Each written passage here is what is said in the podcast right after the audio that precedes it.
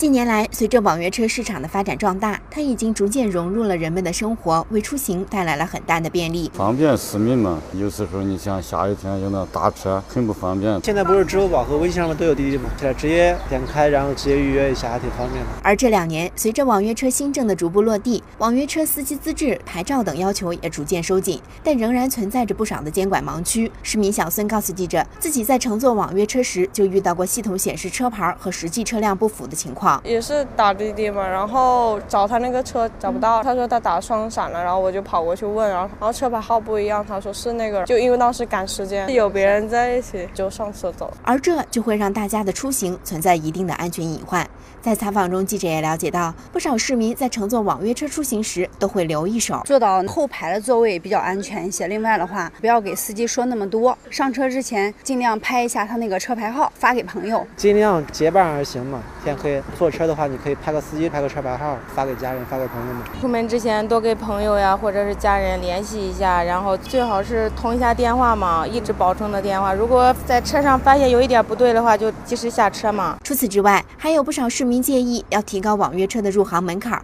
完善各项监管的措施。我觉得得有相关部门来监管一下吧。就是说他在注册的时候啊什么的，肯定得有相关的手续什么之类的。即便出了问题，你也好追究责任。如果随便一个车、随便一个人他都可以加入这个的话，我觉得还是没有保证吧。我感觉他应该有个门槛的一个设置，最起码车上面有个自己的一个信息吧。比如说他叫什么名字，多大了，做这一行有多少年，或者就是他一个人物介绍，了解他的过往。河南良迪律师事务所律师钟萨告诉记者，网约车发生犯罪的风险是不可避免的。但是，按照二零一六年十一月一号起实施的《网络预约出租汽车经营服务管理暂行办法》的相关规定，网约车平台公司承担承运人的责任，应当保证运营安全，保障乘客的合法权益。这个网约车平台，它毕竟它不是一个专业的司机，网约平台应该对这个网约车的司机审核更加严格，制定更详细的一个审核细则，针对。它这个平台应该完善一点，就是说把这个软件和相关的警方啊、幺幺零系统啊这块做一个联网，方便这个乘客在危险发生能及时